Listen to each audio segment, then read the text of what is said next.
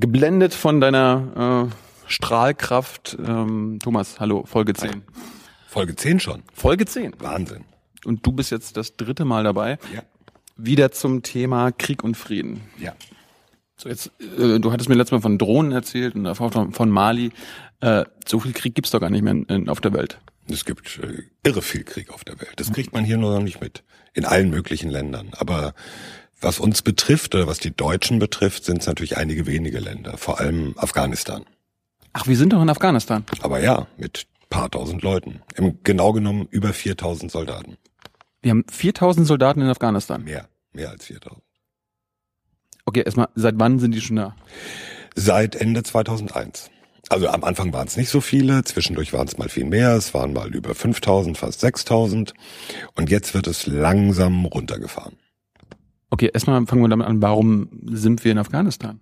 Ja, 9-11, also 11. September 2001, World Trade Center. Oh, da war ich so jung. Da warst du so jung, die meisten Zuschauer vielleicht ja auch.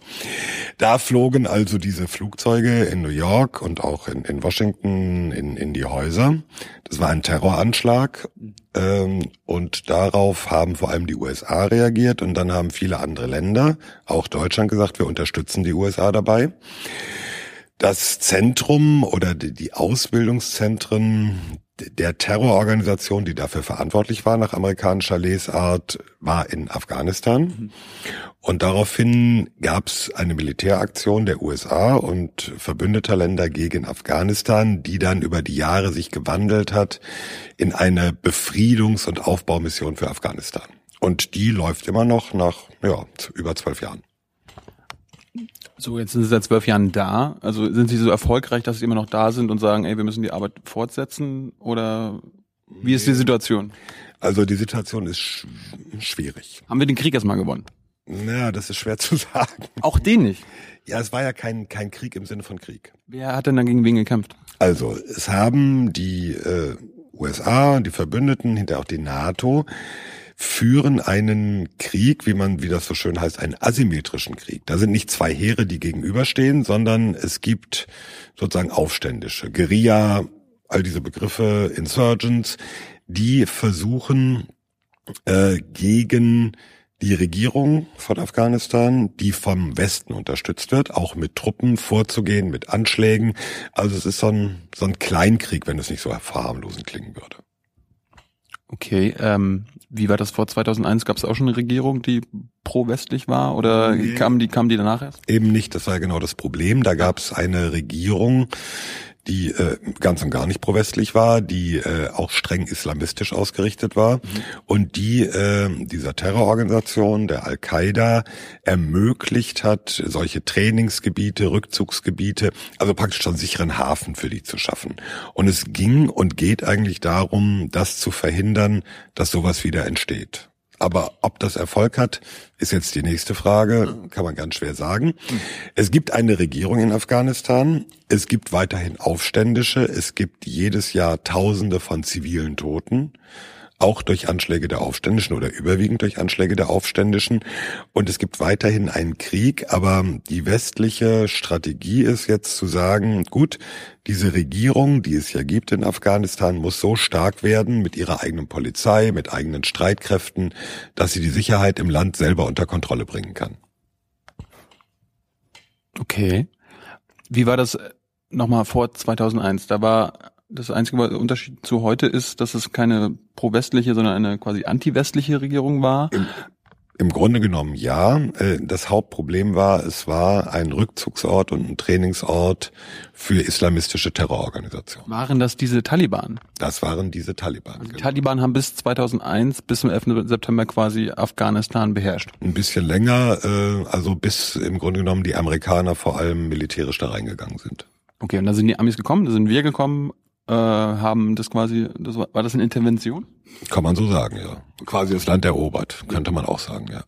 Und seit zwölf Jahren besetzen wir Afghanistan. Ja, äh, kann man so sagen.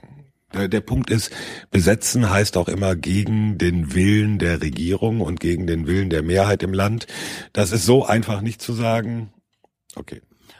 Wer äh, hat denn eine Kontrolle in Afghanistan? Also sind es die Amis? Ist es die NATO? Formal Aber ja, formal hat die afghanische Regierung die Kontrolle. Du, du sagst formal, also ja. eigentlich nicht. Naja, das Problem ist, ähm, bislang ist die afghanische Regierung und ihre eigene, ihr eigener Sicherheitsapparat nicht stark genug, um wirklich die Kontrolle über das ganze Land zu haben. Und Aber es gibt, es gibt Gebiete, die sind de facto unter der Kontrolle der Taliban. Ja, aber du hast doch gerade gesagt, wir sind seit elf Jahren, seit zwölf Jahren da, seit elf Jahren äh, verwalten wir das Ding jetzt quasi.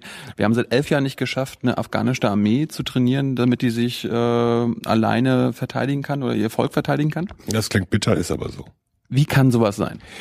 Hat verschiedene Gründe. Ein ganz wichtiger Grund ist, ähm, dass die Amerikaner vor allem sehr massiv reingegangen sind mit Truppen 2001, 2002 äh, und zwei. Wie viel, wie viel waren das? Das sind zigtausende. Also insgesamt gab es Zeiten, da waren weit über 100.000 130.000 ausländische Soldaten dort. Ähm, das Problem war, dass die Amerikaner 2003 andere Probleme hatten. Welche? Ein Krieg im Irak. Ach, der andere wichtige. Der andere wichtige Krieg. Das hat dazu geführt, dass sehr viele Truppen der Amerikaner aus Afghanistan abgezogen wurden, dass äh, so eine Art Vakuum kam und äh, im Grunde genommen hat dann diese, dieses Vakuum den Taliban ermöglicht, äh, zurückzukehren, wieder eigene Strukturen aufzubauen und auch wieder Ge Gebiete unter ihre Kontrolle zu bringen. Okay, du sagst, ähm, nachdem wir drin waren, waren 150, 100.000 äh, ausländische Soldaten drin. Mhm. Die meisten Amerikaner. Ja. Dann kam der Irakkrieg mhm. und dann wurden wahrscheinlich 50 bis 80 Prozent abgezogen. So etwa, ich weiß, ich, genaue Zahl weiß ich nicht, aber es könnte so in die Richtung gehen. Wurden abgezogen und diese Lücke, die, die entstanden ist, die wurde nicht geschlossen von anderen, äh, von anderen Staaten, nicht von Deutschen. Nein.